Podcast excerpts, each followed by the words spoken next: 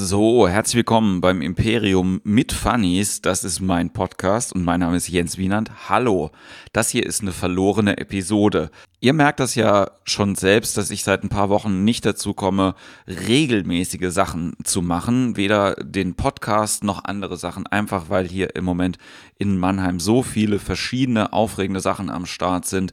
Improvcomedy.de hat neue Teams in der Planung. Ich bin gerade dabei, ähm, sowas zu planen wie ein eigenes kleines Theater. Mehr dazu kommt auch bald hoffentlich.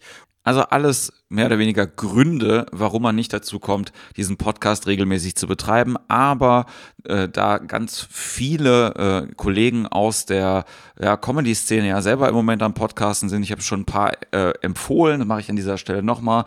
Äh, hervorheben möchte ich äh, natürlich die Comedy-Periode, Comedy Gold und äh, die Therapie, alles ganz großartige Podcasts. Ähm, checkt die alle einfach mal aus.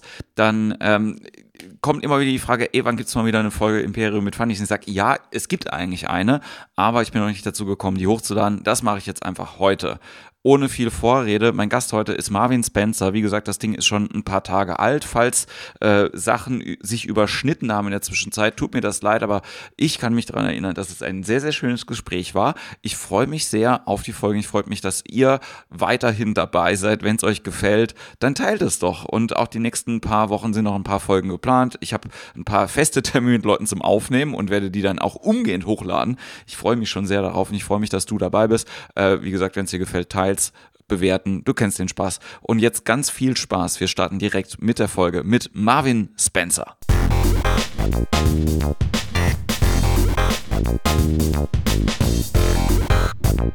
Es ist äh, sehr gemütlich und ja, ich sitze hier mit Marvin Spencer. Hallo. Hallo Marvin. Hi. Mega gut, du hast gerade gesagt, es ist dein erster Podcast. Wieso das, das ist mein erster Podcast, ganz genau. Hörst du Podcasts? Ich muss gestehen, nein. Es gibt, äh, man hört, äh, ich bin manchmal ein bisschen spät, was so gewisse Sachen angeht. Ich hatte mein erstes Smartphone 2015 und mein erstes vernünftiges Smartphone letzten Monat. Und ähm, ich brauche manchmal ein bisschen, um gewisse Sachen äh, aufzugreifen. Und ich weiß, dass Podcast bei mir auch irgendwann mal kommt und dann mache ich drei Monate nichts anderes und ja. laufe durch die Welt und erzähle den Leuten von Podcasts, als hätte ich sie entdeckt. Ja. Ich weiß jetzt schon, da schiebe ich so einen Film drauf. Ich bin genauso. Ja. Ich bin genauso. ne? Also äh, wirklich ganz lange Sachen einfach auch ausblenden aus meiner genau. Realität, auch wissen, da habe ich quasi, ich möchte mich damit jetzt nicht auseinandersetzen. Ja obwohl da alle Leute schon drüber ja. labern und dann irgendwie, wenn die Welle schon vorbei ist, mhm. Dann zu sagen, so hier, voll, äh, voll geil, ja? Sushi. Ja, ja. Zum Beispiel. man, man ist ja auch irgendwo, man ist ja auch irgendwo so ein bisschen faul, ne? Und ähm, also ich zumindest. Und es, es gibt einen Podcast, äh, mit dem habe ich mich näher befasst, das ist ich, von Ricky Gervais. Ich glaube, der heißt auch die Ricky Gervais Show. Ja. Der ist großartig. Ich habe den nie als Podcast äh, ähm, wahrgenommen, weil ich hatte das äh, auf DVD. Ich bin noch so oldschool und, und bei YouTube und so habe ich ja. mir das angeguckt. Aber äh, den finde ich richtig geil. Also ich bin auch sehr großer Ricky Gervais-Fan. Ich war Ende letzten Jahres äh, war ich extra in, in Kopenhagen, um mir den anzugucken und geil. so. Und das war Hammer. Ja. Hat's dir, also ähm, hat es dir gefallen? was er gemacht hat, live? Boah, das ist gar kein Ausdruck. Also es war richtig, richtig geil. Ich war mit Piero Masterlerz da. Ja. Äh, den äh, muss ich vielleicht erklären, dem Cartoon. Comedian und Stand-Upper auch. Und, äh, Mit Piero habe ich auch eine Folge gemacht. Ah, von cool. ein paar Wochen auch. Ja, da muss ich das deinen aufmerksamen ja. Zuschauer ja doch nicht erklären. aber vielleicht nochmal ins Gedächtnis rufen. Es war unfassbar geil. Also, ähm, mal ganz abgesehen davon, dass, dass äh, Kopenhagen eine tolle Stadt ist und wir Glück mit dem Wetter hatten, äh, die Show war einfach der Hammer. Also es ist so eine riesen Arena, da die königliche Arena, ich weiß den Namen nicht mehr genau, und äh, äh, wahrscheinlich Royalske Arenasken oder sowas. Und, und da, äh, das Ding rappelvoll und dann hat er, ähm, er hatte dann einen Support-Act, der war auch schon echt gut, muss ich sagen, und dann kam er und er hat tatsächlich dann anderthalb Stunden oder was, er hat reines Stand-up gemacht. Und das war so für mich, wo ich so dachte, krass, weil für mich Stand-up gehört nicht in die Arena. ne? Ja, Stand-up ist eine Sache, die, äh, die, die lebt ja von der geringen Distanz, von der Nähe. Ja. Das ist immer so, ich finde immer, sobald so ein Laden größer wird als 200, wird es eigentlich Ja. schon so ein bisschen, hm, 400 geht noch so, aber alles darüber ist dann schon, ist dann schon nicht mehr so richtig Stand-up. ja, weil das, das Timing ändert sich krass. Das Timing ändert sich, ja. Und ähm, ich habe dann auch gemerkt, so, man muss eigentlich ein bisschen was anderes machen, als das, was man die ganze Zeit übt. Genau, auch. Ne? Genau, ja. Also ich hatte jetzt äh, neulich halt den ersten Nightwatch-Auftritt im Savoy, halt Ja. irgendwie vor 500 Leuten. Und da habe ich auch die ersten zwei, drei Minuten gedacht so, findet ihr das nicht witzig, was ich mache? So, eigentlich fühlt sich's gut an und Ja, so. ja, ja, ja. Aber die Lache war, dann habe ich gemerkt so, ah, fuck, ey, großer Laden. Also Es ist, es Timing ändern und dann. Absolut.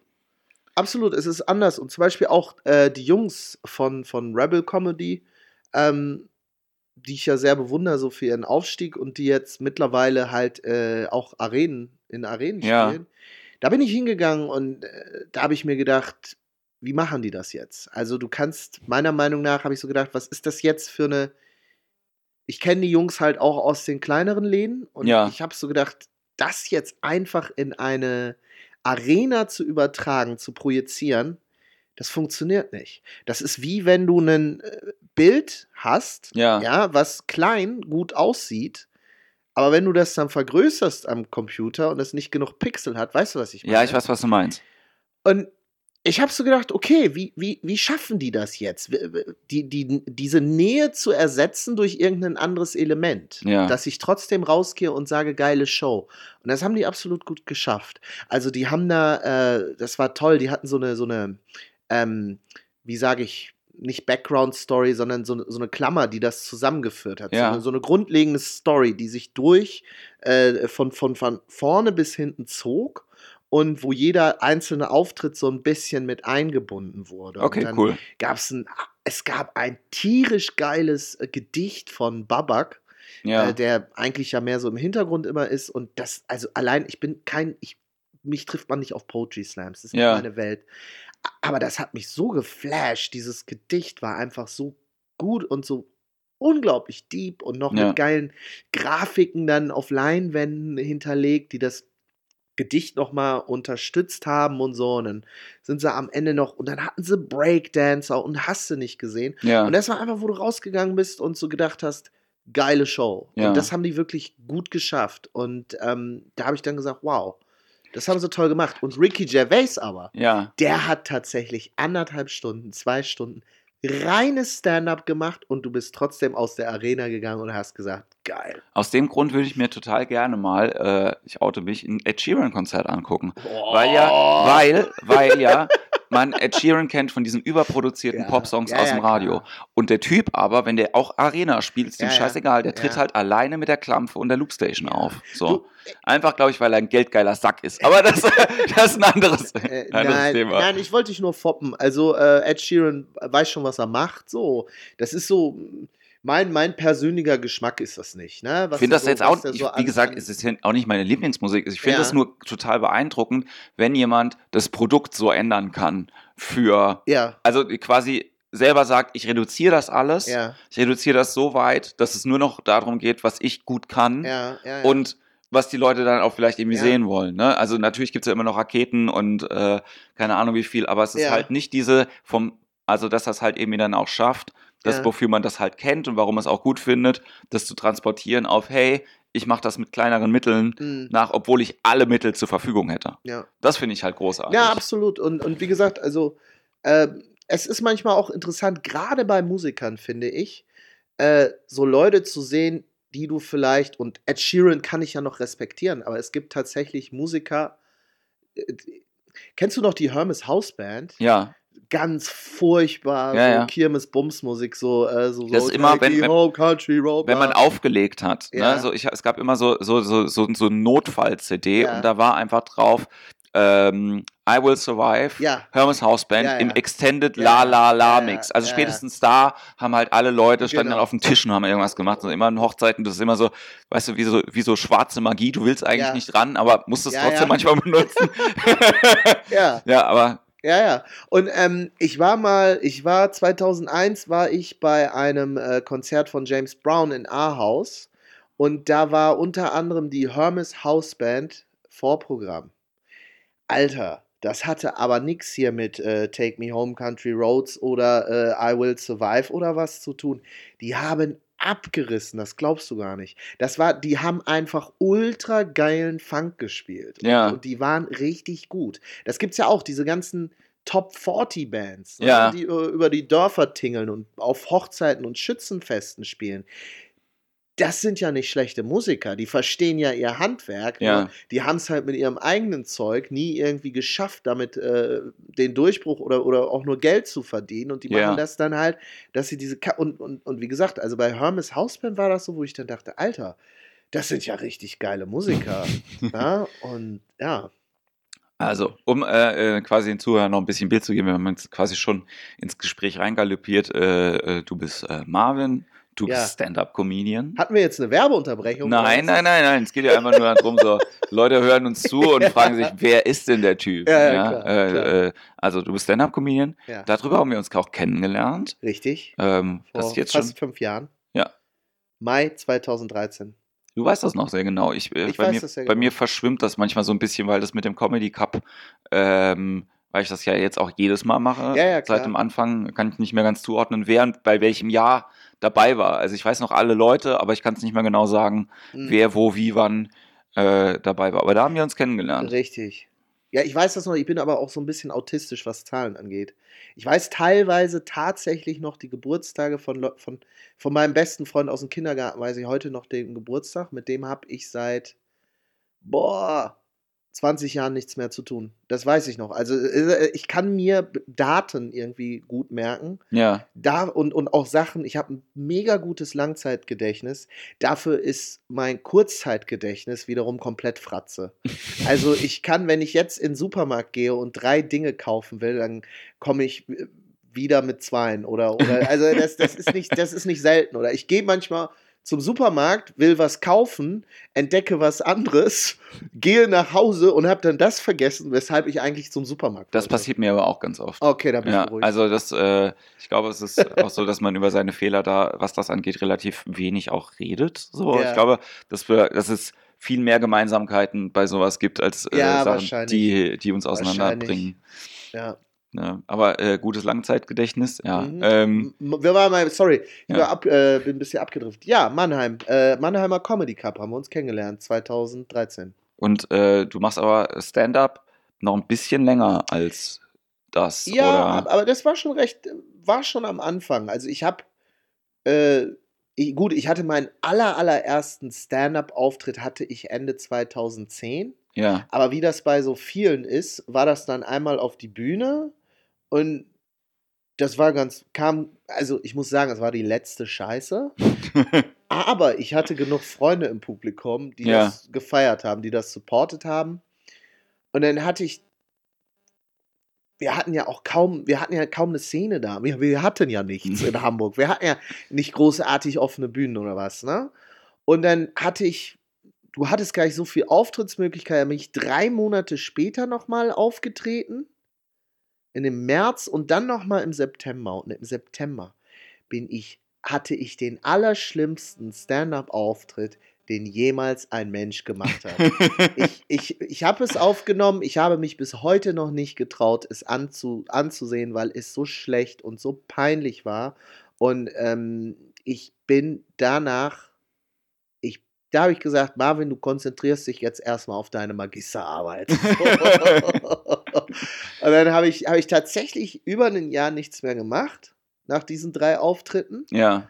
Und dann habe ich Ende Dezember 2012 gesagt, so pass auf, du musst dieses Jahr nochmal auf die Bühne, das geht so nicht, du hängst immer nur über deiner Magisterarbeit, wirst du ja, Ja. wirst du bescheuert irgendwann auch, ne? Ganz Tag am Schreibtisch. Und äh, dann bin ich, bin ich, hatte ich noch einen Auftritt, Eisregen war angekündigt, drei Comedians waren da, drei Zuschauer und, und ähm, Das war der Beginn einer wunderbaren Karriere. war es tatsächlich, weil äh, der Auftritt kam gut an. Und einer der Comedians, der dann im Publikum war, sagte dann, du, ich habe da noch so eine andere Bühne, Ja. komm doch da mal hin. da waren dann immerhin schon 30 Zuschauer und einer von diesen Zuschauern war Gesa Dreckmann. Ja. Und die hat dann gesagt, du, ich habe hier den, äh, den, wie nannte sich das, Comedy-Freunde, das war der Hamburger Comedy Slam, den es damals gab. Ja. Jetzt ist das was anderes und ähm, da bin ich dann hin, das war so mein erster großer Auftritt. Und dann ging es halt ganz schnell. Also so, äh, wie gesagt, so zweit- Ende 2012, Anfang 2013. Ja. Das ist so für mich, wo ich sage, da habe ich richtig angefangen. Ja. Und äh, inzwischen äh, viel Zeit ins Land gegangen. Mich wundert es immer, wie schnell die Zeit dann irgendwie auch Alter, vergeht. ja. Ne? Ja. Wenn du jetzt sagst fünf Jahre, mir kommt das nicht so lange vor. Nee, Ne? Also es, es ist äh, ja, ja generell so ein Phänomen mit der Zeit, aber ich glaube auch dadurch, dass man immer viel macht. Ne? Ja. Und wenn, man viel macht, vergeht die Zeit anders. Wobei ich habe eigentlich das Gefühl, wenn du, wenn, wenn du nichts machst, dann vergeht die Zeit eigentlich rückblickend schneller, weil du keine Punkte hast, an die du dich erinnern kannst. ja, Ne? Wenn du jetzt fünf Jahre auf der Couch sitzt, dann kannst du dich nicht mehr an viel erinnern. Aber wenn du sagst, guck mal, in diesen fünf Jahren, ich könnte dir jetzt sehr, sehr viel aufzählen, du was- ja auch, Ja, ja. was in den letzten fünf Jahren alles passiert ist. Aber es stimmt, rückblickend denkt man immer, boah, so lange ist das schon her. Ich fände das sehr witzig, wenn irgendjemand so wirklich fünf Jahre auf der Couch gesessen hat und dann sagt, ach, ja, wo ist die Zeit hin? Ja. ich weiß es gar nicht mehr, was vor zwei oder vor vier Jahren, als äh, ja. ich keinen Pfand mehr abgeben konnte. Ja, so. Ja, ja. Also es wäre mal interessant, sich mit jemandem äh, darüber zu unterhalten, der längere Zeit im Knast saß, ne? Das, ja, das stimmt. Weil auf der einen Seite vergeht die Zeit da wahrscheinlich, äh, wenn du ak aktiv da drin bist, vergeht die Zeit einfach nicht. Aber wie denkst du dann, wenn du, wenn du z- 20 Jahre im Knast sitzt, die Zeit vergeht ja nicht, aber wie denkst du dann nach zehn Jahren darüber über die letzten zehn Jahre? Ja, Du wirst ja nicht so viel haben, woran du dich erinnern kannst. Also würde ich jetzt mal behaupten. ja, so Zellengenossen kommen, gehen oder auch, auch nicht. Ne?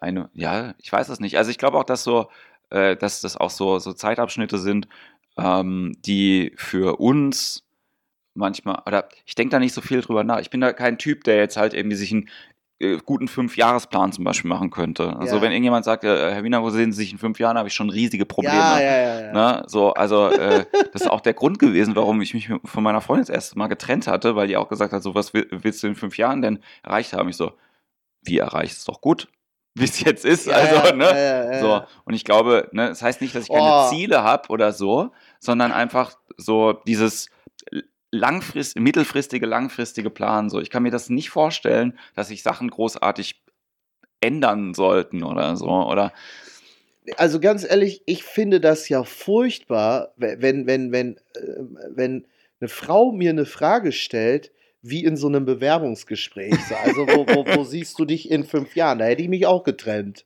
nein, sie hat sich getrennt, weil die so. Antwort äh, verkehrt war. Wir können sie ja nachher nochmal fragen. Aber, aber das sage Ach so, wir reden von Caro. Okay, ja, ja, gut, ja, ja. gut, gut. Ja, ja. Und, und äh, du hast ihr die falsche Antwort gegeben und dann hat sie gesagt, äh, tut mir leid, äh, Ja. leider, wir haben ihre Bewerbung berücksichtigt, aber leider müssen wir Ihnen mitteilen. Ja, in der, in, der, in, der, in der Bewerbungsphase des Lebens sind sie leider nicht im Ja. Recall. Ja, also es war Ah, aber damals auch noch so, äh, ich hatte halt wirklich auch äh, mein, meine Einzimmerwohnung und halt Ja. irgendwie da meine, äh, mein, mein äh, 40-Stunden-Schreibtischjob und ne, das war ja ganz anderer Typ irgendwie Ja. noch. Und der war halt so, ja, äh, wenn du keine Ansprüche ans Leben hast, dann wirst du auch nicht enttäuscht. Ne? Ja. Und dann war das auch nicht attraktiv, das gebe ich auch total zu. Ja? Okay. Und dann halt nach der Trennung war er erstmal so, okay, jetzt ziehe ich um, wenn ich umziehe, dann kann ich eine größere Wohnung nehmen. Und dann war halt irgendwie so, hm, ja, neuer Job, mal gucken, nach dem Job dann zu sagen, so, naja, probiere ich das mit der Selbstständigkeit. Ich habe ja niemanden, den ich, dem ich quasi ein Mhm. Risiko aussetze, außer mir selber. Und so ist das dann irgendwie gewachsen. Und in der Phase haben wir uns dann auch wieder zusammengefunden. Ne? Wie, lange, Also, wie lange wart ihr dann auseinander? ja, eine schwierige Frage. Also so, ich glaube, viereinhalb Jahre oder so. Boah, heftig. Ja, aber man verliert sich ja nicht aus dem Blick, wenn man nur die Straße runter wohnt. So, ich bin ja ein Ja, ganz ja, harter klar. Typ. Ich habe ja einen Cut gemacht und gesagt so, so jetzt ziehe ich aus, jetzt ziehe ich um und bin einfach drei Häuser weitergezogen. Ja, so, so ist das gut. So Ja. ist das ist gut. ja. So aber äh, doch so fern. die, ähm, äh, äh, aber das, was du auch gerade gesagt hast, ne, mit der, äh, ne, äh, hast du manchmal das Gefühl, dass es bei Frauen irgendwie äh, so ist? Also, dass die halt irgendwie so bewerbungsgesprächmäßig die Sachen abarbeiten und dann halt irgendwie sagen so, du passt jetzt da nicht rein und dann ist fertig? Boah, ganz ehrlich, wenn es mit den Frauen nicht klappt, was oft ist, dann, äh, äh, dann, ich sag mal so, ich bin natürlich auch ein spezieller Typ. So, ne? Und da muss eine Frau auch mit, mit klarkommen. Und wenn sie das nicht tut und wenn das ist aufgrund der Art und Weise, wie ich lebe, Ja. dann ist das so. Weil, also ich kann mir ganz ehrlich, ich kann mir keine Frau der Welt. Ich habe, ich habe, ich denke da so öfter drüber nach. Ich sehe ja auch andere Leute in meinem Alter verheiratet und Kinder und so. Ja. Ich kann mir nicht vorstellen, wenn ich jemals von der, vor der Wahl stünde zwischen Frau und Familie und meinem Comedy-Lifestyle. Also, wenn, wenn jetzt eine Frau eiskalt sagen würde, ich oder die Comedy, da würde ich sagen, ich weiß, wo die Tür ist. Mhm. Ich, ich kann mir, das ist, mittlerweile ist Comedy einfach mein Leben. Ich Ja. habe Comedy schon immer geliebt. Das ist, was ich machen will und es fühlt sich auch so an, dass es das ist, äh, wofür ich auf dieser Welt bin. Und ähm, ich weiß nicht, da müsste mich der Blitz schon sehr krass treffen jetzt, Ja. ne, wenn, ich, wenn ich eine Frau kennenlerne. Aber ich kann mir nicht vorstellen, das aufzugeben. Und wenn, ja, also, Ich glaube, das Ding ist halt auch einfach so, dass die, ähm, wenn du jemanden kennenlernst, ist ja jetzt auch äh, egal, ob wir jetzt von dir oder von irgendjemand anderem halt reden, so, dass ähm, wenn du irgendjemanden kennenlernst und du merkst, der hat eine Leidenschaft für irgendwas, ja, der hat eine Leidenschaft dafür und äh, liebt das, was er tut Ja. oder so, dann ist es, dann kannst du das nicht ignorieren. Also dann sollte man Genau. auch keine Partnerschaft eingehen, wo Nee. man das nur toleriert, in Ja, ja, Anführungszeichen. das geht nicht, das geht nicht. Und du kannst, kannst, und du kannst noch weniger erwarten, dass jemand das aufgibt oder so. Und ich glaube aber, dass man, ich glaube, man kann sehr viel auch einfach, Beziehung ist halt immer Arbeit. Ja. Ich glaube, man kann super viel, das, wenn man will, dann findet man auch einen Weg, das zu vereinbaren, finde ich. Also ähm, klar, wir sind immer als Künstler, wir sind meistens am Wochenende unterwegs. Ne? Das ist, das ist für man ist nicht leicht so für so eine Beziehung und so. Und äh, aber ähm, auf der anderen Seite haben wir auch sehr viel Zeit zur freien Verfügung. ja. Ja, und sind da diesbezüglich dann auch flexibel. Und ich glaube, man kann, wenn man sich hinsetzt und das wirklich will, dann kann man viel ausarbeiten. Und wir sind oft lustig. Das Wir ist sind das, oft lustig. das sollte Wir man nicht, nicht, das vergessen viele Leute. Ja, also, das, das ist wohl so, aber halt auch leider nicht immer nur in den passenden Momenten. Ne? Au ja! nee, und äh, ja, nein, also äh, ja, aber ich würde es nicht generell irgendwie ne, so, äh, so verteufeln oder halt irgendwie auch zu sagen, so, das ist mein Lifestyle und ähm, ne, take it or take it or leave it. Ich glaube, man ist ja ja immer ein bisschen verhandlungsbereit halt irgendwie. Ne? Ich verstehe aber, was du meinst, Ja. weil irgendjemand, der sagt so, triff eine Entscheidung, dann denke ich halt irgendwie so, was bist du denn du für ein Idiot? Ja, ja, ja genau. Äh, genau Weil das geht ja nicht. ja. Also das, das sagt ja auch keiner halt irgendwie zu, äh, was auch immer die andere Leidenschaft von der Person ist, die de definitiv da sein sollte, weil wenn da keine ist, dann wüsste ich nicht, wie das kompatibel wäre. Ähm, da, dass man halt einfach sagt so, naja, okay, muss ich jetzt halt auch entscheiden, ne, Kleiderkreisel oder ich. Ne? Das macht Ja. man ja nicht so. ja, ja, das war jetzt sehr sexistisch, es tut mir leid. Ja, aber ich habe es nicht ganz verstanden. ja, es, es gibt halt so, ein, so, ein, so eine Webseite, wo Frauen wo- wo- ihre Klamotten Die tauschen die. ja, ja, miteinander. Ich sage immer lieber Pentagramm als Kleiderkreisel. Aber Okay, okay, okay. Ja, ähm, wenn jetzt, wenn jetzt jemand sagen würde, Mensch, du, du musst äh, dein Leben, was du jetzt gerade auf- führst, aufgeben und einen Bürojob annehmen oder was, ne? Also gibt ja Leute, die haben diese, äh, äh, diese spießigen Vorstellungen von einem geordneten Leben noch. Ja. Ne? Und dann erreichst du so und mit 30 das erste Kind und mit 35 ein Haus und bla bla bla. Wenn jetzt eine Frau so denkt, dann ist sie eh nichts für mich. ja, Weißt du, und dann werden wir, werden wir beide miteinander nicht glücklich. Also ich sehe das jetzt nicht, ich sehe das jetzt nicht als, Ich hab- ich hab neulich- neulich so ein, äh, so ein Gedankenexperiment halt irgendwie gemacht. Ne? Ein Kumpel von mir hat irgendwie eine Frau und ich glaube, die passen gut zusammen, weil die beide sehr gerne saufen. So, ne? Also, Ja, das ist so Hobbys verbinden. Das ist Jetzt mal ganz ehrlich, jetzt mal ganz, es, klingt, es klingt banal, aber ich habe da wirklich lange drüber nachgedacht. Okay. Und dann habe ich über sie lange nachgedacht und habe gedacht, so, wenn du jetzt nur sie nehmen würdest, ja, wäre das also beschädigte Ware. So, weil ich glaube, ich Aha. glaube, dass die zusammen. also zwei Leute mit einem Defekt äh, Minus mal Minus ergibt Plus, ja? Ich glaube, dass die, dass die äh, zusammen ganz gut funktionieren und dass Okay. die, also, weil wenn man jetzt irgendwie nur ihn kennen würde, würde man halt irgendwie sagen so, oh, der kann ja froh sein, dass er überhaupt irgendwer eine abkriegt, ne? Ist halt auch unhöflich manchmal, ne? Und so. Mhm. habe ich gemeint so, ja, aber ich denke halt viel über sie auch nach, ne? Also ich weiß halt, die trinkt halt genauso, die ist genauso asozial im Prinzip halt Mhm. irgendwie und das dann, also nicht das Minus mal Minus Plus ergibt, Ja. sondern dass halt irgendwie, das ja auch schön ist manchmal, dass jemand so die gleiche Vorstellung vielleicht vom Leben Ja, halt es- irgendwie auch hat. Klingt auch sehr romantisch, was du sagst. Aber wo du sagst, ich meine, Vorstellung vom Leben, das ist ja, das ist ja hier das Stichwort. ja, Ähm, weil mir fällt einfach immer auf, dass, dass, dass wir so sind und dass wir auch bei der Partnersuche so sind. Das fällt ja nicht vom Himmel, sondern wir werden ja von klein auf so indoktriniert. Ja, wir, wir gehen ja, wir, wir, wir, wir gehen ja in die Schule und da heißt es, du musst das machen, damit du einen guten Job kriegst. Und es geht im Grunde genommen immer darum, dass du in dieser Welt wirtschaftlichen Erfolg hast. Ja. ja? Es geht äh, und sozial angesehen bist.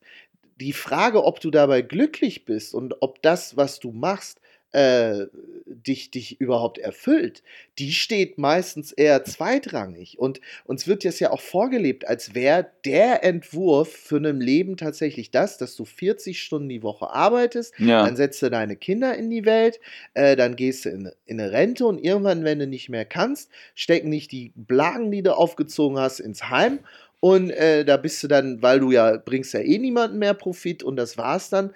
Und ähm, da wartest du dann auf den Tod. So, das ist, das ist, merke ich einfach, wie stark das aber auch in mir drin ist ja, dass ich wirklich merke, ähm, dass ich teilweise ein schlechtes, schlechtes Gewissen habe mit dem, was ich im Leben mache. Ja? ja, Ich meine, ich war zum Beispiel, äh, ohne jetzt angeben zu wollen, ich war immer der Beste in meiner Klasse und ähm, viele haben gesagt, boah, Marvin hier, bla, der macht das, der macht das Ja. später und die Lehrer haben, also gut, aber abgesehen davon, dass ich auch der Störenfried in der Klasse war, haben aber die Lehrer gesagt, Mensch, der Marvin, der, der aus dem wird mal was. So, und Ja. jetzt stehe ich irgendwelche, ähm, stehe ich auf der Bühne und mache irgendwie Witzchen. Na, das ist, ist, ist so, wahrscheinlich nicht, was die sich damals vorgestellt haben. Ja. Ich merke dann auch so, Mensch, äh, andere Leute, wie gesagt, die sind Ärzte oder was, äh, mit denen ich, mit denen ich befreundet bin, die machen wirklich was in der Gesellschaft. Und Ja. ich bin halt eben Künstler und da merke ich immer, dass einem das doch auf der, auf der Seele manchmal, also dass, dass, dass das ganz tief sitzt, dieses, ja, dieses, diese Vorstellung von, wie ein Leben auszusehen hat. Auch so dieses, ähm, es, es vergehen auch mal ein Tag, ach, was sage ich, es vergeht auch mal eine Woche, wo ich einfach auf der Couch liege und, und, und Netflix gucke. So. ja, Und eigentlich sollte man doch sagen, hey, vielleicht ist das jetzt gerade das, was ich brauche, weil es gibt ja auch, du, Ja. es gibt genug Phasen, wo es bei mir ganz anders abgeht, weißt du ja. Naja, immer viele Termine und Ja, so weiter ja. und so fort. Und, und auf der Reise durchs ganze Land und so. Aber es gibt halt auch einfach mal so Tage, ne, wo ich dann einfach nur chille.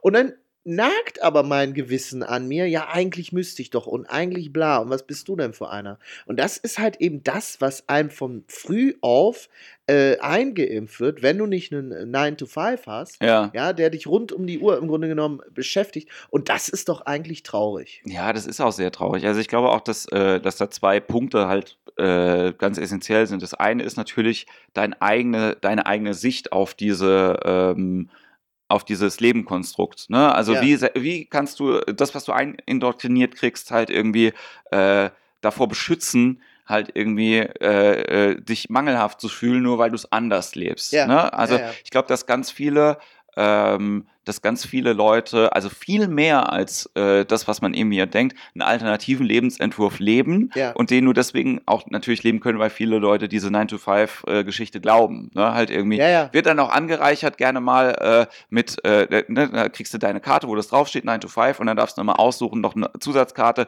Entweder die, die da oben machen sich die Taschen voll, ja. oder, oder äh, äh, Glück im Heim, äh, ne, so, ich bin halt happy mit dem, was ich irgendwie habe. Ja, So. ja. Ähm, was aber dazu kommt noch, ist, dass du natürlich ähm, auch einfach deinen Fokus anders legst, wenn du Künstler bist. Ne? Ich glaube, dass du auch jetzt zum Beispiel mit deinem Nebenjob oder mit dem Job, den du halt irgendwie ansonsten machst, genauso gesellschaftlich relevante Dinge halt irgendwie tust Ja. für gewisse, äh, für gewisse Gruppen. Du arbeitest für Flüchtlinge. Ja, du arbeite- setzt nur ja. deinen Fokus nicht darauf. Ja, Ne? das ist richtig. Aber um ganz ehrlich zu sein, ist ja das jetzt auch nur eine Station für mich. Ja, Auf Dauer möchte ich natürlich Künstler sein. ja. Na? Aber das ist ja, trotzdem machst du die Arbeit. Ja, das mach ist, ja. ne, also das ist halt das, oder dass man halt auch äh, so Dinge macht wie jetzt äh, der Workshop gestern. Ne? Ja. So, ähm, ich machte mir da keine Gedanken halt irgendwie darüber, was so ein Workshop in jemandem auslösen kann oder mit irgendjemandem macht. Trotzdem war es total schön, dass die beiden Mädels, die da waren, ne, ähm, kurz für die Zuhörer, äh, Marvin war gestern auch da bei dem, äh, bei dem Ding, dass die beiden Mädels gesagt haben, wir möchten mal gerne Ja. etwas tun, Ja. was wir noch nie im Leben getan haben. Ja. So, und dann habe ich, denke ich auch, ja, da, daran werden die sich Genau. erinnern und zwar sehr, sehr Ja, lange. ja, ja, ja. Ja, unabhängig davon, ob das jetzt besser war oder schlechter Ja. wäre, aber das geht nur mit Kunst. Ja, So, das also das geht vielleicht auch mit Bungee Jumping oder mit dem Raubüberfall, aber es ist Das halt, ähm, du machst ja trotzdem Arbeit, die für andere Leute einen Impact für ihr Leben halt irgendwie hat, Ja. auf einem kleineren Ja. oder einem größeren Ja. Level. So. Und es wird halt, ich finde, bei Kunst, ja, egal ob das jetzt Schauspiel oder Comedy oder was ist, das wird erst wirklich anerkannt, gesellschaftlich, wenn du dick im Geschäft bist. ja, Wenn du wirklich, wenn jeder deine Fresse von RTL kennt und du das dicke Geld machst und so, und was ist da für Macher einfach, wie, wie du zum Beispiel, da habe ich, hab ich gerade heute noch drüber nachgedacht. Ich meine, du machst unglaublich viel hier in dieser Region. ja, Mannheim. Das ist auch eine Region, wo, wo, wo andere sagen, Alter, wenn du künstlerisch Erfolg haben willst, du zieh da so schnell weg, du kannst. weißt du, zieh, zieh, zieh nach Köln oder nach Berlin Ja. oder was und warte da auf deinen Du- und arbeite da auf deinen Durchbruch hin. ja, Und wo ich so denke, das ist doch auch eine traurige Sache, äh, dass man das so sieht. Also so, ähm, so wie ich dich jetzt einschätze, dieser RTL-Durchbruch, das ist gar nicht, was du willst. nee, Und ich denke doch, dieses, dass du hier in einer Region, die gerade weil es das hier nicht an jeder Ecke gibt, ist das doch wichtig, dass jemand wie du das machst. Und du hilfst ja damit auch ganz vielen Leuten auf den Weg und so weiter und so fort. Aber das wird meiner Meinung nach gesellschaftlich nicht anerkannt. So dieses, klar, wenn du eine Bedürfnispyramide hast, Ja, ja. so unten sind erstmal so Dinge wie Essen, Schlaf und, und äh, äh, medizinische Versorgung und so weiter. Sicher, da ist ein Getreidebauer wichtiger als wir Künstler. ja, Aber was wäre denn das für eine traurige Gesellschaft, wenn wir alle nur Getreidebauer und Ärzte wären? Weißt du, wenn es wirklich nur ums nackte Überleben ging. Und da sind wir Künstler halt eben einfach auch was, die da noch so, eine, so, so ein bisschen so die Kirsche auf die Torte setzen können. Und vielleicht einfach, dass auch der Getreidebauer oder der Arzt mal einen schönen Abend hat und dann vielleicht seine Arbeit auch einfach ein bisschen beschwingter oder was. Klingt alles so pathetisch, aber ich, ich bin, bin da ja komplett deiner Meinung. Ich Ja. glaube, also Wort, was ich ganz viel benutze in den letzten Jahren, ist so Lebensrealität. Ja. Ne? Also, dass du, äh, da, da geht es weniger um selektive Wahrnehmung, es geht einfach darum, wie sieht mein Leben denn aus? Wie sieht das Leben aus von Leuten, die ich kenne? ja. Wie sieht deren äh, Ausgestaltung Genau. halt irgendwie aus? Und das ist bei mir in der Familie schon ganz krass unterschiedlich natürlich zu meinem Ja, halt absolut. irgendwie, ne? absolut. Lebensrealität von meinem Vater, äh, der halt jetzt äh, Rentner ist, oder mein Bruder, der jetzt äh, selbstständig ein Restaurant führt. Das ist eine komplett andere Lebensrealität, wobei der Lebensentwurf vielleicht mal ähnlich war. Ja. Aber das, was sich daraus entwickelt hat oder wie deine, dein Tag auch aussieht, Ja. wie deine 24 Stunden aussehen, die sind extrem unterschiedlich. Und ich glaube halt, dass man heutzutage ähm, relativ einfach äh, diese Lebensrealität, mh, ich sag jetzt mal, anpassen kann. Du kannst immer natürlich bewusster sein und du kannst dir mehr Gedanken darüber machen, was Ja. du halt irgendwie machst und kaufe ich jetzt in dem Supermarkt ein, wo es keine Plastiktüten gibt oder ne, also äh, äh, ne, ein Ja, besserer ja. Mensch zu sein oder ich ändere mein Leben oder ich bin achtsamer oder wie auch immer man das halt irgendwie macht. Aber de facto hast du ja eine Realität, in der du dich halt irgendwie bewegst und befindest. Wobei wir natürlich auch sehr großes Glück haben. Also äh, meine Mutter zum Beispiel hätte sich dieses Leben nicht einfach machen können. Die hatte halt einfach durch, äh, durch Schicksalsschläge und so, hatte die halt einfach Sachen, wo sie sagen musste, okay, scheiße, das ist jetzt so und jetzt muss ich einfach mein Leben irgendwie gebacken kriegen. Ja, also mein, mein Vater ist früh gestorben und sie stand mit uns beiden alleine da und dann Ja. Kannst du nicht, ne, kannst du nicht einfach sagen, ich ziehe jetzt die Uni noch durch oder ich äh, Künstler. ich meine nicht, dass sie je künstlerische Ambitionen gehabt hätte, aber hätte sie das gehabt, wäre Ja. das nicht drin gewesen, weil du dann einfach alleine da stehst mit zwei Kindern und die versorgen musst. Das ne? ist auch so das Einzige, wo ich mir wirklich sehr, sehr viel Gedanken drüber mache, irgendwie, weil ich, äh, ich und äh, Gott sei Dank meine Partnerin ja auch äh, kein definitives äh, Ja oder Nein zu Kindern halt eben mir sagen, sondern dass ich immer nur denke, so, habe ich, ähm, habe ich das Recht dazu, Kinder doof zu finden oder Leute doof zu finden, die Kinder irgendwie haben, weil ich eben weiß, dass das die einzige Situation ist, die, ähm, wo, wenn das, wenn Kinder da sind, dass du halt so viel mehr Arbeit und Scheiße irgendwie auch am Hacken halt Mhm. irgendwie hast und ich mir dadurch, dass ich keine habe, einen extrem großen Spielraum ähm, bewahre in meinem Leben, einfach um ähm, immer noch das machen zu können, was ich halt irgendwie machen möchte. Weißt du? Also äh, die alte Leier, ob das nicht eigentlich äh, egozentrisch oder hedonistisch ist? ja, Ich glaube, ganz viele Leute setzen aber auch egoistisch Kinder in die Welt. Beziehungsweise nicht egoistisch, sondern egozentrisch. Die setzen dann einfach nur Kinder in die Welt, weil, oh, die Nachbarn, weißt du, so, die Nachbarn haben äh, neuen Mercedes, da brauchen wir einen Dreier BMW. Oh, die haben ein neues Kind, weißt du so. Also, äh, ob das wirklich bei den Leuten immer der reine Altruismus ist, weshalb sie Kinder äh, in die Welt setzen, möchte ich jetzt auch mal in Frage stellen. Hättest du, äh, also wenn du jetzt mal ein, ein Kind äh, in die Welt setzen wollen würdest, jetzt mal gesetzte Fall, können wir gleich noch drüber reden, ob das so Mhm. ist, aber ähm, äh, was wäre, was, was wäre ein Motiv von dir? So. Ja, äh, man weiß ja nicht, wie lange die eigenen Organe halten. Dann, hat man, dann hat man immer so ein Ersatzteillager. Was, was, was ein Motiv für mich wäre, Kinder in die Welt zu setzen. Also ein Gedanke, den ich da immer habe, ist, es ist doch verdammt traurig, alleine zu sterben. Und das ist ja dann aber auch wieder ein bisschen egoistisch, ne? Wenn man sagt, man, man setzt, man macht eine Familie, damit man später mal nicht alleine ist. ja, Und ähm, also bei mir ist es so, was ich halt merke, ist, ich komme aus einer sehr kleinen Familie und die, meine Generation, also mein Bruder und ich und mein Cousin, diese Generation, da hat noch keiner Kinder. Und dadurch von oben wird es ja langsam immer enger, ne? Also Ja, ja. die ältere Generation, die biologische Uhr und so weiter, ne? Und irgendwie ist es dann traurig zu sehen, hier, hier wächst nichts. okay. Es, es geht irgendwie nur bergab. weißt du, es wird, Ja. es wird, es kommt nichts, es, es ist, die Leute werden, wir werden irgendwie alle immer älter. ja, Und wenn ich dann so sehe, bei, wir hatten zum Beispiel Weihnachten, hatten wir Besuch von Freunden, mit denen wir aufgewachsen sind, haben wir gesagt, wir feiern mal zusammen Weihnachten und Ja. der eine hatte dann so seine beiden Kinder dabei. Das ist dann irgendwie was anderes. Das ist so irgendwie, es geht weiter. ja.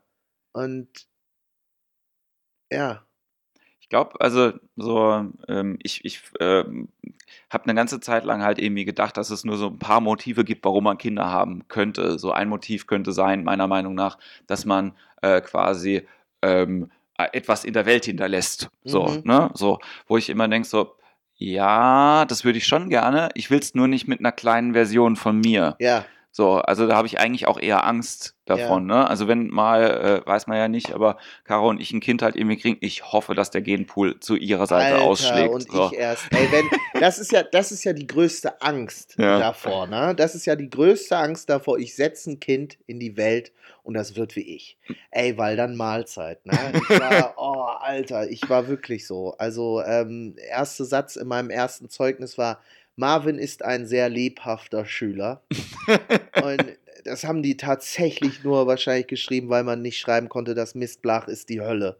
Und ich, ich war wirklich so ein Kind, also heute hätten sie mich randvoll mit Ritalin gepumpt. Ja, Und ich war wirklich nicht ohne. Und wenn ich denke, dass mein, eines meiner Kinder später so werden könnte, alleine das ist dann immer der Grund, weshalb ich immer gucke, ob ich noch genug Kondome im Haus habe. Also es ist echt, es ist, äh, das ist so eine Albtraumvorstellung Ja. tatsächlich. Aber auch, wenn das Blach so werden sollte, muss ich das halt auch so annehmen. Und ich glaube, letzten Endes, äh, Kinder sind auch nicht in der Welt, um so zu werden, wie ihre Eltern sich das vorstellen. Also man kann, man kann ihnen Ja. halt nur, man kann ihnen halt nur das Beste mit auf den Weg geben und dann hoffen, ne? ja. Und dann hat man seinen Teil getan. Ja, ich habe halt auch mit, mit äh, der Horrorvorstellung irgendwie äh, zu kämpfen, so dass das Kind ähnlich ist wie ich in Teenageralter. So, also Ja. mir geht's nicht im, ums Kinderalter, da Ja, war ich, glaube ich, ganz cool. So, Ja. aber ich halt einfach sehr interessiert und nervig. Und dann habe ich irgendwann die Zauberwelt der Bücher entdeckt. So, und dann war ich halt ab acht in der Bibliothek. Dann habe ich Okay. meine Kel Eltern erst wieder gesehen, als ich 15 war. So, also es war, war wirklich so, immer viel gelesen. Und ähm, aber so Teenageralter war ich halt richtig blöd. Also ein richtig dummes Kind auch einfach. Ne? Ah, Ich glaube so äh, nicht so ganz gerafft, was ähm, was das Leben irgendwie an der an der Stelle bietet halt irgendwie. Ne? Also ich habe halt mit 14 auch angefangen so Rollenspiele Okay. äh, zu spielen, so Tabletop-Rollenspiele. Halt so ein richtiges Nerd. Nerdkind. Teenagerkind. Also, also mehr so mehr so Spätzünder würdest du sagen. Ja, und das ist halt anstrengend Ja, irgendwie. äh, also wieso ist das anstrengend? ah, ich glaube Also halt. ich glaube, das war für deine Eltern sehr entspannt. Ja, ähm, ich glaube es ist halt äh, so, wenn du, wenn du jemanden, ich sag jetzt mal so, wenn du, wenn ich wüsste, dass ich einen Teenager im Keller habe, der so oft darüber nachdenkt, sich umzubringen, wie ich das halt Ah, irgendwie okay, so mit okay, 16. okay, okay. Also, was glaube ich schon ein krasser, echter, ernsthafter Gedanke war, ich glaube, ich hätte es nie gemacht. So, Ja, ich ja, lebe ja, ja, ja. Gott sei Dank noch. ja, diese aber Fantasie einfach. Genau. Ja. Und zu wissen so, oh Gott, wenn das nur die Hälfte von der Zeit irgendwie ist, tut Ja, mir ja. das Kind so leid Aha. halt irgendwie, weil du halt irgendwie diesen Weltschmerz halt irgendwie auch so fühlst. Dieses so, Ja. nicht, nicht angepasst sein, nicht angenommen Mhm. werden. So, ich glaube, als Comedian bringt mir das sehr, sehr viel, dass ich, ich glaube so war. auch, weil ich glaube, das, sowas haben wir Comedians alle irgendwo hinter uns. Ja, Also ich kenne, ich habe auch viele so schmerzhafte, äh, ja, da grinst du, aber ich habe tatsächlich auch Ja. viel, viele schmerzhafte Phasen hinter mir und ähm, ich glaube aber auch, dass das in meinem Humor durchblitzt und dass das auch das ist, was meinen Humor auszeichnet. ich glaube auch, dass du, wenn du richtig glücklich bist, kein guter Comedian mehr sein Äh, kannst. Für mich auf gar keinen Fall. Also was für mich immer disqualifiziert sind wohlhabende, weiße, gut aussehende Leute. Die finde ich grundsätzlich, die finde ich grund und dann auch noch heterosexuelle Männer dazu. Da sei hau doch ab, geh von der Bühne, niemand will dich sehen. Dr. Eckert von Hirschhausen, du bist nicht lustig. Weißt du, was ich meine? Das ist für mich einfach so. Ja. Äh, der Name, den habe ich, war jetzt rein fiktiv, den habe ich mir ausgedacht. aber, aber du weißt, was ich Ja. meine. Das ist so für mich so, wo ich denke, was willst du mir erzählen? Du bist null interessant, dein Leben lief, also ich meine jetzt nicht den, aber ja. grundsätzlich, vielleicht müssen wir an der Stelle noch ein bisschen schnippeln, aber ich meine einfach nur, ich denke mir dann, dein Leben läuft zu glatt. Warum soll ich jetzt über dich lachen? Da fehlen Ecken, da fehlen Kanten. Der erzählt ja aber auch nicht von, alles. also die erzählen ja auch selten ist. von sich. Das ist ja halt auch Ja. irgendwie das, das, Ja. äh, das die, und da kommen wir ja äh, dann auch zu dem Punkt so wieder, was, was denn Stand-up ausmacht oder, oder Comedy halt eben im Generellen, ne? Ja. So, ich glaube, dass du das Leben führen kannst von dem, äh, von diesem äh, Typen, der alles hat und dem es halt eben Ja, gut geht. ja, ja. So. Aber das ähm, äh, Stand-up und dieses, ne, ich erzähle aus meinem Leben, nicht die richtige Kunstform halt irgendwie auch ist. Und ich glaube, dass der, äh, dass intellektueller Humor halt irgendwie dann auch funktioniert, wenn der anders, wenn der anders gestrickt halt Ja. ist, ne, so, das sind, das sind dann Witzeerzähler oder das sind dann halt Ja. Leute, die, äh, die sich lustige Geschichten ausdenken können. Und da gibt es ein Ja. paar, die ich sehr gut finde, muss ich sagen. Ich bin immer noch großer Jürgen von der Lippe-Fan. So. Okay. Ich finde das, ich finde den immer noch gut. So. Aber der ist doch jetzt kein Mensch, wo man so denkt, der hatte so. äh, Ich, ich, ich meine, der kommt, der kommt natürlich jetzt nicht rüber wie der mega depressive Mensch, aber ich glaube jetzt nicht, dass sein Leben immer so ganz glatt verlief. Ja, weiß ich, also ich weiß es auch nicht. Das hätte ich ihn fragen müssen mal. Ich habe den irgendwann, Im irgendwann mal ICE, ne? getroffen im ICE. Ja. So, äh, one moment from a million. So, das war, das war cool. Aber Ja. ähm, nein, mir geht's, mir geht's halt drum, ne, dieses, äh, was du gerade gesagt hast, ne? Ähm, heutzutage finde ich das noch, finde ich das noch lustig, ne? Halt irgendwie äh, wohlhabender weißer äh, Ja. äh, deutscher Mann, ne? Halt ähm, kann ich darüber lachen. Bei ein paar sage ich ja, bei ein paar sage ich nee, aber die wenigsten machen Stand-up. Die wenigsten erzählen von sich selbst und von dem, wie Ja. sie das Leben sehen oder was halt irgendwie mit ihnen passiert ist. Ich, also für mich ist Stand-up aber ein, also eigentlich die Kunst der Verlierer. So, um das, um das jetzt mal ganz hart zu, äh, das ist jetzt natürlich sehr hart formuliert. Ja. Wir sind nicht alles Verlierer, aber wenn ich mir mal so angucke, wenn ich mich mal so in der Szene mit den Leuten unterhalte, da hat fast jeder irgendeinen Klopper hinter sich, Ja. wo du so denkst, so, und äh, das ist für mich, ist glaube ich auch das, wie du Humor entwickelst. Ja. Ähm, also wie gesagt, ich habe ja ungefähr gesagt, in was für Verhältnissen ich groß geworden bin. Und ich glaube, ein Teil, warum ich mich für Komik und so weiter interessiert habe, war einfach, weil ich wollte, dass es irgendwie lustiger ist. Weil ich Ja. gedacht habe, Mensch, das ist ja teilweise schon ein bisschen scheiße so und, Ja. und ein bisschen traurig auch. Und ich glaube einfach, ich wollte mich und mein Umfeld vielleicht auch ein bisschen aufheitern. Ja. Das ist so meine Theorie, die ich da habe. Ich meine, jetzt wo ich hier auf der Couch liege, kann ich ja auch so, ne, kann ich auch so ein bisschen so in diese Psychoanalyse gehen. ja. Aber ich glaube halt, dass sich dein Humor dadurch schärft, dass du halt eben, dass das, was eigentlich nicht so toll ist, dass du dich damit irgendwie versöhnst. Ja. Das ist ja Humor letzten Endes. Und wenn Leute, bei denen das im Leben immer alles so toll gelaufen ist, so, hm. wobei, ich will jetzt auch nicht Humor und Komik verwechseln. Humor ist ja letzten Endes eine Sicht auf die Welt und Komik die Fähigkeit, jemand anderen zum Lachen zu bringen. Ja. Also meiner Meinung nach. Ich glaube, ich habe es mal äh, bei Wikipedia gelesen. Aber Geschrieben. aber ähm, ja, das sind jetzt auch technische Feinheiten, aber ich glaube schon, dass das ist das eine traurige Hälfte. Hast du das Special von Patton Oswald gesehen? Ja. Grandios. Ja. Also für die Zuhörer, Patton Oswald ist ein Stand-up-Comedian aus Amerika, den einen oder anderen äh, besser bekannt als Spence aus äh, King of Queens. Ja. Und der macht 20 Jahre Stand-up-Comedy, hat dann leider seine Frau verloren an Krebs und äh, ist seitdem alleine und zieht die gemeinsame siebenjährige Tochter auf. Und man merkt einfach, der Mann ist durch die Hölle gegangen, aber er hat sich seinen Humor bewahrt und wie er davon erzählt. Es ist, er erzählt teilweise unfassbar traurige Sachen, aber du sitzt vorm Fernseher und lachst einfach.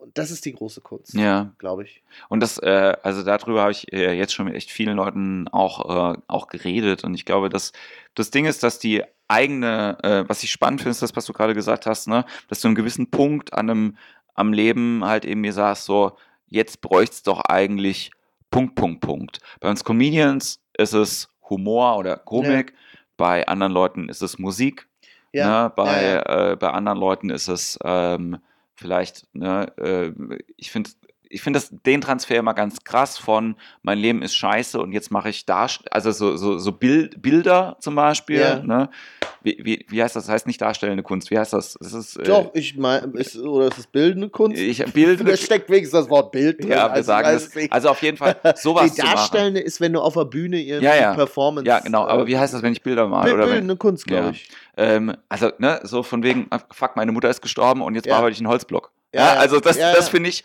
einfach Ja. so einen ganz krassen Transfer, Mhm. weil der Antrieb ja, glaube ich, der gleiche ist. Ist, halt. ist, ist, ist halt, liegt mir halt auch fremd, aber Ja. äh, ich denke, mein Gott, jeder, was ihm so hilft, jeder, jeder soll das machen, was ihn so weiterbringt. Und ähm, ich habe für mich halt die Komik gewählt, irgendwie, beziehungsweise die Komik hat mich gewählt. Also das ist ja nie so, dass ich jetzt bewusst gesagt hätte, jetzt äh, interessiere ich mich für das Thema. Das war eigentlich schon immer, solange ich denken kann. Was waren so die ersten Sachen, die du lustig gefunden hast? Äh, da erinnere ich mich an Benny Hill, oh, Dieter Hallervorden. Wer, wer sagt eigentlich Dieter Hallervorden? Didi Hallervorden, ja. Otto Walkes, ähm, Mr. Bean. Das waren so Sachen, die ich lustig gefunden habe. Und meine Oma. Meine Oma war unfassbar witzig. Die war eigentlich, ich glaube, die war der lustigste Mensch, den ich jemals kennengelernt habe. Und ähm, die hat es wirklich geschafft. Ich konnte weinen und dann Ja. hat die irgendwas gemacht und ich habe noch, während die Tränen noch übers Gesicht äh, rollten, habe ich noch gelacht. Ne? Und ja, die ist dann, die ist leider auch sehr früh dann an, an Krebs gestorben. Ich glaube, ich war sieben oder so. Und dann habe ich, weiß ich, dass ich tatsächlich sehr lange nicht mehr so, so richtig krass gelacht hat, wie meine Ja. Oma das geschafft hat.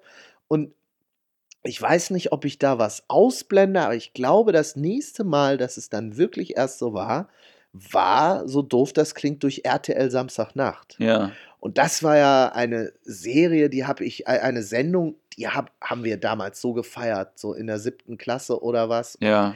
Das war ja, jeder hat die ganze Kentucky Woche schreit drauf, ficken konnte ja, jeder. Ja, jeder. und jeder hat drauf hingefiebert und äh, Samstag war es dann wieder soweit und Montag wurde über nichts anderes mehr geredet. Und das ist ja letzten Endes auch eine Sendung, wodurch, nein, das ist die Sendung, wodurch Stand-up-Comedy oder was man damals noch dafür Ja, hielt in ja. Deutschland, überhaupt erst in Deutschland bekannt wurde. Und ich glaube, das ist auch so, wo ich gedacht habe, boah, das will ich mal machen. Das Mhm. ist genau, wo ich hingehöre. Ja. Ist eigentlich lustig. Wenn jetzt RTL Samstagnacht laufen würde, Ja. aktuell, hättest du Bock Ja. mitzumachen? Das finde ich nämlich ganz spannend. Also wenn es auf dem gleichen qualitativen Niveau ist wie damals, ähm, in, in so einer Sketch-Show, die, Ja. die wirklich gut ist, würde ich sofort mitmachen, klar. Und äh, die Frage ist, ob die mich haben wollen würden, Ja. aber äh, wenn, ich wäre dabei. Also meinst du jetzt als Stand-Upper oder als Schauspieler? Nee, ich meine ich mein so in dem Ensemble halt irgendwie. Alter, was gäb's Geileres? Ja. Also ich meine, auch wenn ich Stand-Upper bin, aber guck dir zum Beispiel mal das Original Saturday Night Live in Amerika mit, ne? Also wer da alles schon war. Ja, ja. Und, Also das ist ja, das ist ja äh, quasi wiederhole ich mich ja auch immer ein bisschen selbst so.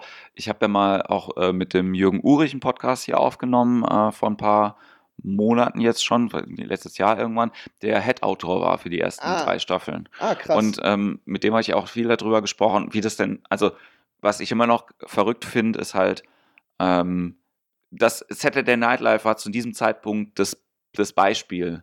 Und dann Ja. kam aber bei uns RTL Samstagnacht bei raus, was bahnbrechend war, Ja, keine Frage. ja.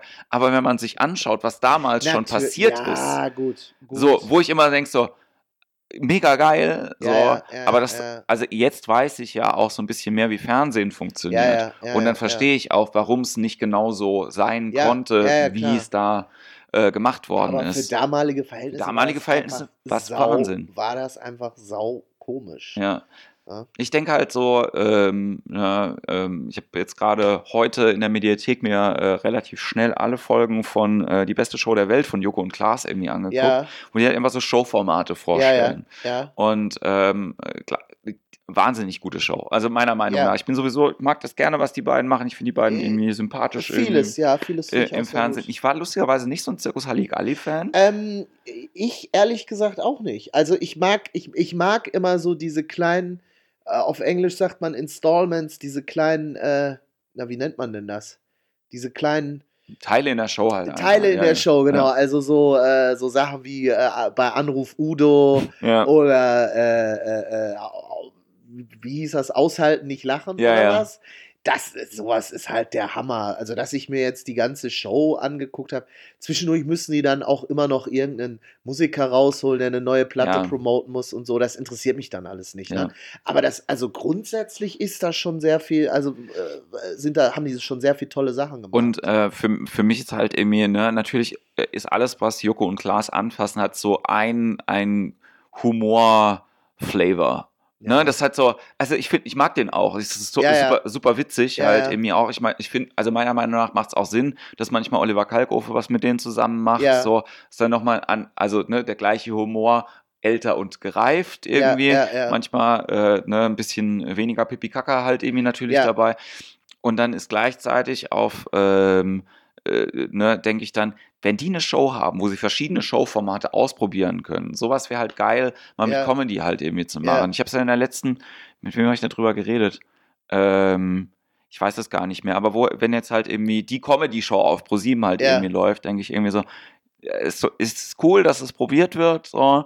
Gleichzeitig weiß man schon nachdem, wenn es halt irgendwie man das erste Bild sieht und die erste so, denkt so, ja, es hätte geiler sein können eigentlich, weil die Idee Das ist ja noch sehr gelinde ausgedrückt. ja, Also, ja, ich, ich probiere da einfach äh, höflich zu Ja, sein. Ne? ja. So, ähm, aber das ist halt einfach auch das Problem, dass halt quasi Ja. man dann sagt, ey, das ist die Idee, geil, ja, wir machen da drei ja. Folgen. Du denkst so, Alter, nein, Alter. Also was ich von, was ich mitbekommen habe von Leuten, die damit schon zu tun hatten, ist einfach das, dass die Leute in Deutschland, die sowas machen, teilweise erschreckend wenig Ahnung haben ja, von der Umsetzung bei sowas. Also Ja. ich habe ich hab mir gedacht, und ich meine, ich habe mich gefreut für Kevin und so und diese Show, ich will die, ich will die nicht schlecht reden, aber ich habe, ich war enttäuscht. Ja. Also es war so ein bisschen so dieses, dass dann, dass du merkst, wenn vom Teleprompter abgelesen wurde und so. Und ich fühlte mich dann leider so ein bisschen an sieben Tage, sieben Köpfe erinnert. ja. Das war, ist jetzt nicht die Schuld von äh, den Leuten, die das moderieren. Das ist auch nicht die Schuld von den Comedians, sondern das ist die Schuld Von den Leuten, Produzenten. von den Produzenten, die dann einfach sagen: So, komm hier, äh, wir machen mal ein bisschen. Ja. Stunde vorher kriegst du deinen Text und dann läuft das. Und das ist halt eben dieses Know-how, was die in Amerika schon haben. Ja. Das, das fehlt hier. Wie macht man so eine Show eigentlich? Und nicht einfach, indem man sagt, man, wir laden ein paar tolle Comedians ein und dann läuft das schon. Und das ist nämlich für mich auch der Grund, warum ich mir sage, Fernsehen schön und gut, aber ich gehe nirgendwo hin vor der zweiten Staffel. Ja. Weil, weil, weil ja, äh, nee, ernsthaft. Ernsthaft, Ja. weil es wurde einfach schon so viel in den Sand gesetzt, ja. Ähm, auch alles jetzt Formate, die ich nicht beim Namen nennen möchte. Du hast Ja. angefangen, aber es. Also bin ich Aber wieder der Buhmann, ja. Nein, aber es wurde so viel in den Sand gesetzt. Auch ähm, zum Beispiel damals, äh, zum Beispiel damals mit Inisa Amani. Ich würde Ja. auch nicht sagen, dass es äh, jetzt an Inisa Amani lag, dass das gescheitert ist, sondern da hat man einfach nicht wirklich gut überlegt, ähm, was für sie das richtige Konzept ist, glaube ich. ich. Und äh, es, es wirkte auf mich ein bisschen übers Knie gebrochen. Ja. Ne? Ohne da jetzt näher drauf einzugehen. Das ist halt meine persönliche Meinung. Also Fakt ist, die Sache ist gescheitert. Woran das jetzt liegt, sollen irgendwelche Leute, die schlauer sind als ich, analysieren. Aber wie gesagt, wenn ich mir angucke, wie viel das in der deutschen äh, Comedy-Landschaft im Fernsehen passiert, Ja. da sage ich mir doch, boah, Alter, ich, nee, vor der zweiten Staffel würde ich nirgendwo hingehen. Es wäre auch gar nicht mein, also ich überlege das ja auch immer wieder, so, ne, wie du gesagt hast, ich würde nicht äh, zu RTL, äh, so, ich bin nicht der Typ, um da halt irgendwie hochgepusht zu werden. Ja. Auch bin, ich bin einfach nicht der, weil ich auch schon, wenn ich meinen Namen irgendwo auf dem Plakat irgendwie sehe, denke ich immer so, ja, ist ja gut halt irgendwie, dass ich, dass der, dass ich da bin, Ja, so halt irgendwie. Ich weiß nicht, ob, äh, ob ich der richtige Typ das bin, müssen halt irgendwie. jetzt sicher nicht an die große Glocke hängen, dass Ja. ich hier heute auftrete. Geht mir oft so, ne? So. Okay, ja. Und, ähm, und das ist halt natürlich irgendwie, das ist eine Typsache dann irgendwie auch. Da gibt es andere Leute, die halt einfach sagen so, Bäm, hier bin ich. Wer Ja, bist ja. du? Das Ja, ist egal, aber ich bin da. So. genau. Und das ist ähm, Genau. uns das ist auch wichtig manchmal, so Leute halt eben Ja. auch zu haben. Und ich habe da auch, sagt dann, Chapeau, weil bin ich nicht, kann ich nicht. Ist dann natürlich irgendwie unterschiedlich, was die Qualität angeht. Aber was halt passiert gerade, ist generell in dem ganzen Medienfeld, und das weißt du ja auch, weil du als äh, in der Werbung gearbeitet hast, ähm, dass das, was produziert wird, sich fälschlicherweise orientiert an den Sachen, die erfolgreich sind, Ja. die schlecht im Internet Ja. produziert werden Ja, ja, ja, Das ja, Schlimmste, ja, ja. was ich im Moment gesehen habe, ist diese Entschuldigung, wenn ich es sage, diese beschissene Werbung von der von dieser jungen Frau mit den drei Mädchen, die sagt, also ich war, ich habe ja drei Töchter und das Schlimmste ist, wenn die die Hände waschen müssen und es ist so gemacht wie so ein schlechter YouTube-Kanal mit so mit so schnellen Schnitten und es geht um Sakrotan äh, Seife aus dem Seifenspender Nie und es gesehen. sieht aber aus, als wenn das halt ein YouTube-Video wäre und Ja. es kommt aber Primetime-Werbung und ich denke Ja. irgendwie so, okay, ihr habt beides schlecht gemacht. Ihr habt Ja. einfach, ne, so, die, die Frau ist, keine Ahnung, die ist Mitte 20, sieht die aus, hat drei Töchter, denke ich halt irgendwie, wessen Zielgruppe repräsentierst du denn Ja. bitte? Halt irgendwie, die, der jungen Assi-Mutter oder was? Also es ist halt richtig, also Ja, so inhaltlich auch nicht gut aufgebaut und es sieht noch beschissen aus. Und ich habe mit äh, neulich mich mit einem Fernsehproduzenten auch unterhalten und der hat gemeint so, und er findet das zum Kotzen, weil anstatt dass halt irgendwie diese YouTuber, die ja die Reichweite inzwischen Ja, haben, sagen ja, so, ja. in Demut vielleicht irgendwie auch zu. Produzenten gehen und sagen so, Entschuldigung, ich habe die Reichweite, wie mache ich denn, dass es gut aussieht oder gut, gut wirken kann? Mhm. Nee, machen die nicht. So, stattdessen sagen die erfolgreichen Produzenten, oh ja gut, okay, wir machen eine äh, Scheißdero-Sendung, die keiner guckt, dann Ja. gucken wir mal, wie die YouTuber das machen. Ah, da brauchen wir nur eine Kamera. Gut, dann machen wir jetzt das. Immer, immer dieses, äh, das ist aber auch so typisch deutsch, finde ich. Wenn äh, auch, dann hast du einen Trend im amerikanischen Rap und auf einmal klingen die hier auch alle so. weißt Klingen du? alles so. Ja, ja, Scheiß Autotune und Mumble Rap und so. Und ich denke, Alter, halt doch die Fresse, mach doch was, mach doch was eigenes. Aber ich finde, das Fernsehen, ich gönne denen das, dass die jetzt so ein bisschen schwimmen, ne? Weil die haben das meiner Meinung nach auch all die Jahre verkackt, also die lange Jahre verkackt. Die haben lange Zeit haben die sich über Inhalte und sowas Gedanken gemacht Und irgendwann wurden die Produktionsmittel aber so günstig. Ja, du brauchtest ja früher, wenn du, äh, wenn du eine Produktionsfirma haben wolltest, musstest du mit, damit du äh, Schneidezubehör hattest, damit du eine Kamera hattest und so, musstest du ja mindestens 100.000 Mark auf den Tisch legen. Ich habe gerade hab eine sehr gute Idee für eine, für eine TV-Show und Ja. ich muss sie jetzt gerade pitchen, weil ansonsten fällt sie gleich Ja. weg. Designated Producer. Okay. Beim Deutschen Fernsehpreis sterben alle. Ja, Ne? Also alle, alle sind weg. Ja? Ja, so Thomas dabei. Gottschalk ist Ja. weg, äh, dann äh, Günter Jauch ist weg, äh, der Böhmermann ist auch quasi, ist, ah, sind alle weg. ja. Und dann kommt halt so einer, der jetzt halt von vorne anfangen muss Okay, und der es alleine neu macht. Ja, so. sehr, Der Designated schöne- Producer. Schö schöne Sache. Oder? Aber, ja, und, und ich glaube einfach, was das Problem ist beim Fernsehen, die haben früher mussten sie, weil es ging um viel Geld und so, und da mussten die sich noch überlegen, was bieten wir den Leuten jetzt für Inhalte? Irgendwann Ja. wurden die Produktionsmittel aber so günstig, dass die gemerkt haben, du, das reicht eigentlich auch, wenn wir uns äh, ein Rudel voll semi-bekannter Hohlbritzen in irgendeinen Container stellen und die Kamera draufhalten. Oder wir schicken einfach äh, irgendeinen Kameramann in irgendeine Assi-Familie Ja. und stellen die bloß. Na? Das haben die irgendwann gemerkt. Und das heißt, dass es an Inhalten im Fernsehen eigentlich nur noch erschreckend wenig gibt. Und das ist, wodurch sich das Fernsehen halt auch meiner Meinung nach immer mehr in die Belanglosigkeit Ja. manövriert hat. Dann hast du jetzt das Internet auf einmal und da kommen halt eben Leute, die ihre Zielgruppe bedienen. Drücken wir es mal diplomatisch aus. Ja. Also was, was ganz viele YouTuber machen, ist ja einfach auch nicht vom Inhalt her toll. Ja. Aber wie gesagt, die haben jetzt auch die Produktionsmittel und die sagen, ach, wisst ihr was? Äh, nö, ich mache das wirklich so auf meine Leute zugeschnitten und ähm, also da kann ich das jetzt auch verstehen, warum dem Fernsehen die Leute weglaufen und warum die schwimmen.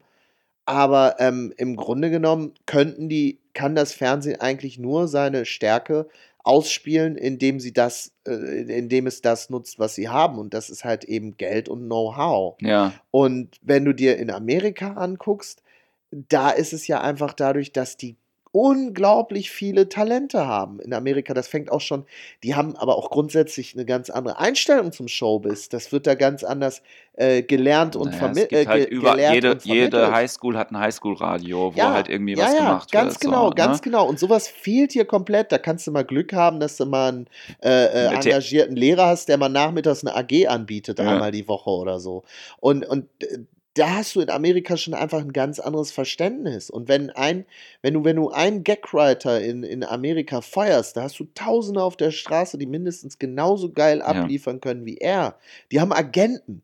Es gibt Agenten, die für, für, für, für, Gagwriter und, und, und, und, na nicht Gagwriter, aber so für, für diese Late-Night-Shows, ja, für ja. Autoren, Ja. gibt es da wirklich Agenturen. Ja. Und, und das fehlt halt in Deutschland komplett. Und man hat auch total versäumt, hier mal sowas aufzubauen. ja. Also ich merke es immer wieder. Ich habe ja immer versucht, mich hier weiterzubilden und was zu machen. Da Ja. musste ich sehr viel in die eigene Tasche greifen, was auch vollkommen okay ist. Aber was mir dann geboten wurde, war eher halbgar. Ja. und dann versuche ich sowas, dann sehe ich so ein, ähm, so ein Angebot äh, von der Grimme Akademie, Ja. wie die heißt, für irgendwie Für die Comedy, Masterclass. für, für Comedy Masterclass oder ich weiß nicht was oder äh, alles Mögliche. Und dann habe ich mit denen gesprochen und dann haben die gesagt, ja, nee, ähm, das ist ja vorbehalten oder die, da nehmen die ja bevorzugt hier die Jungproducer und äh, die, die eh irgendwo bei, was weiß ich, dann RTL 2 oder so Ja. bla und so weiter lernen, wo ich so denke, ja, toll, weißt du, da hast du jemanden wie mich, der sich sein Leben lang mit Comedy befasst Ja. und das wirklich liebt und seine Leidenschaft ist. Du, ich war. Und der vielleicht, der vielleicht nicht äh, gesagt hat, so, ich studiere einen Medienberuf, sondern sein Leben irgendwie anders gemacht hat.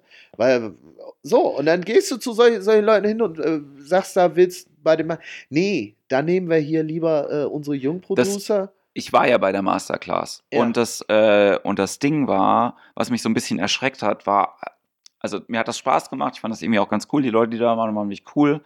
Ähm, aber war halt auch so, und das habe ich ganz vergessen, das ist mir neulich erst wieder eingefallen, dass die halt auch gesagt haben: Ja, pass mal auf, Freunde, die ihr alle sitzt, wenn ihr in der Lage seid, einen Wetten das Text zu verarschen, Wenn ihr in der Lage seid, einen verarschten Text zu schreiben für äh, äh, gute Zeiten, schlechte Zeiten oder für eine Moderation von Frauentausch, dann seid ihr halt auch in der Lage, die Texte zu schreiben für die Moderation von Frauentausch oder von Ja. gute Zeiten, schlechte Zeiten. Ja. Dann seid ihr mit einem halben Fuß schon da drin. Dann braucht ihr gar nicht lustig sein. Aha. Ihr könnt das ja dann. Oh Gott.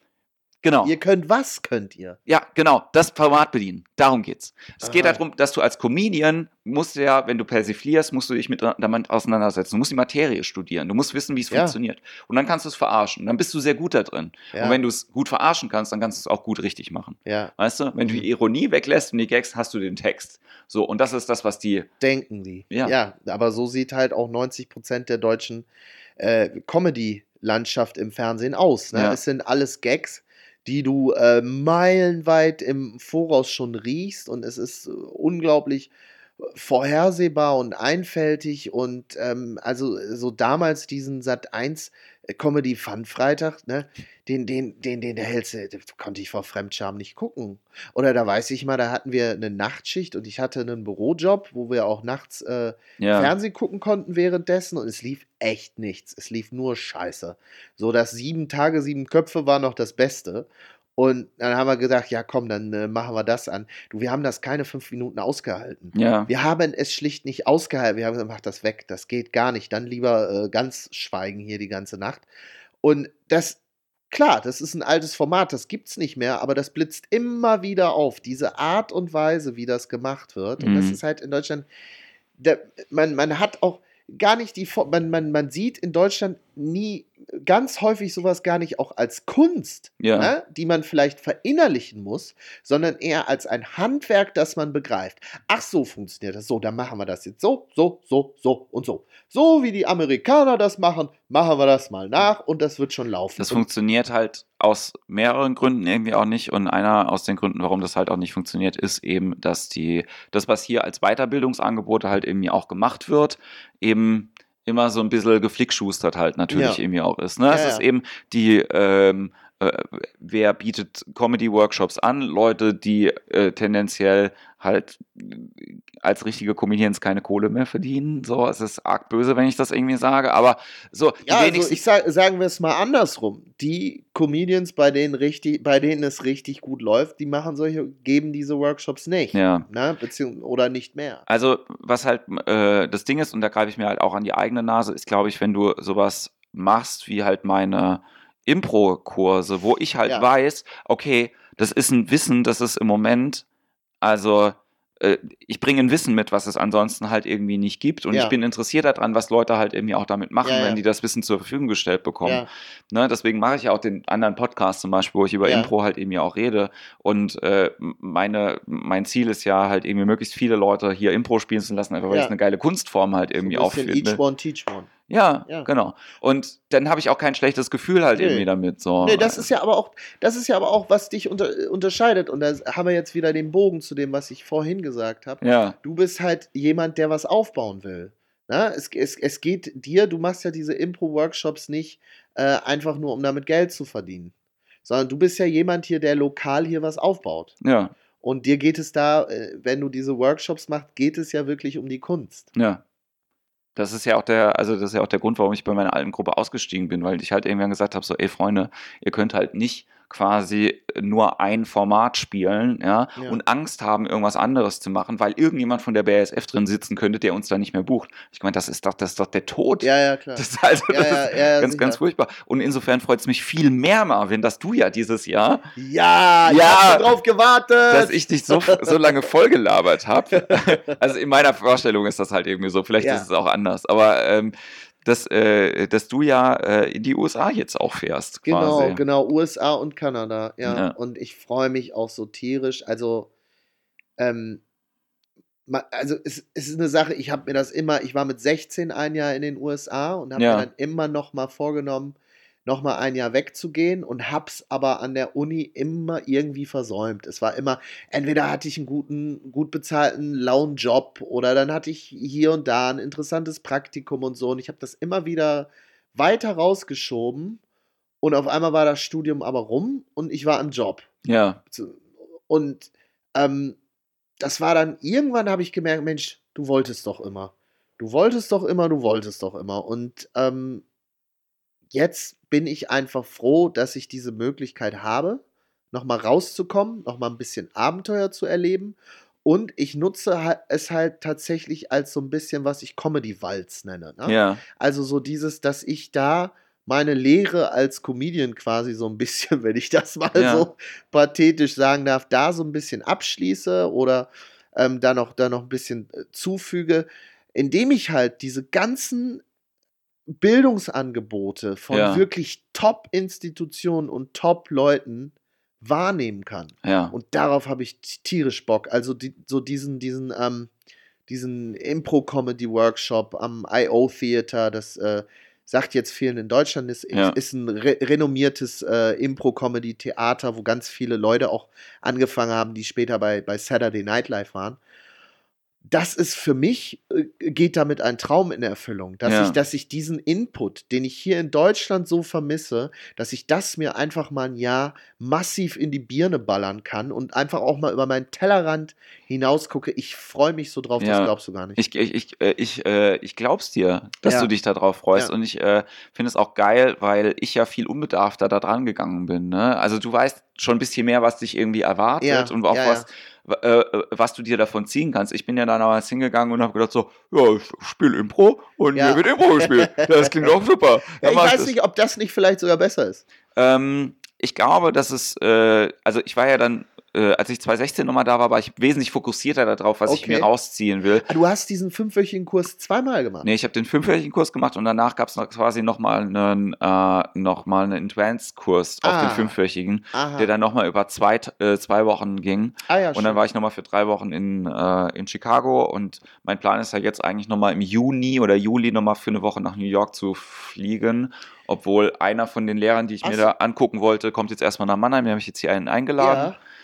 Was dann auch ganz cool ist, weil das halt wirklich eher darum geht, nochmal andere Leute auch mit ins Boot zu holen. Ja. Also ich will. Hast du das dann zu dritt mit äh, Lena Liebkind und, und Jacqueline Feldmann? Die Das- wollten doch auch rüber. Ja, ja, das ist noch nicht ganz klar, wann der Zeitraum irgendwie ist, so. aber ich, äh, ja, das ist so ein bisschen angeplant halt ja, irgendwie. ist doch cool. Ja, und ähm, mal gucken einfach, was da, was da passiert, weil Ja. es geht auch nicht darum, und ich muss auch wirklich sagen, so, meiner Meinung nach ähm, geht's, würde ich mich freuen, wenn viel mehr Leute das gleiche Wissen hätten. Ja, Es geht nicht Ja, ja. darum, es geht nicht darum, eine Bildungshoheit zu haben Nee, oder nee. zu sagen, so ich weiß mehr als du, so, Genau. sondern ähm, ich freue mich natürlich, wenn ich als erster irgendein Buch lese oder wenn ich halt Ja, irgendwie derjenige ja. bin, der irgendwas Ja. empfehlen kann.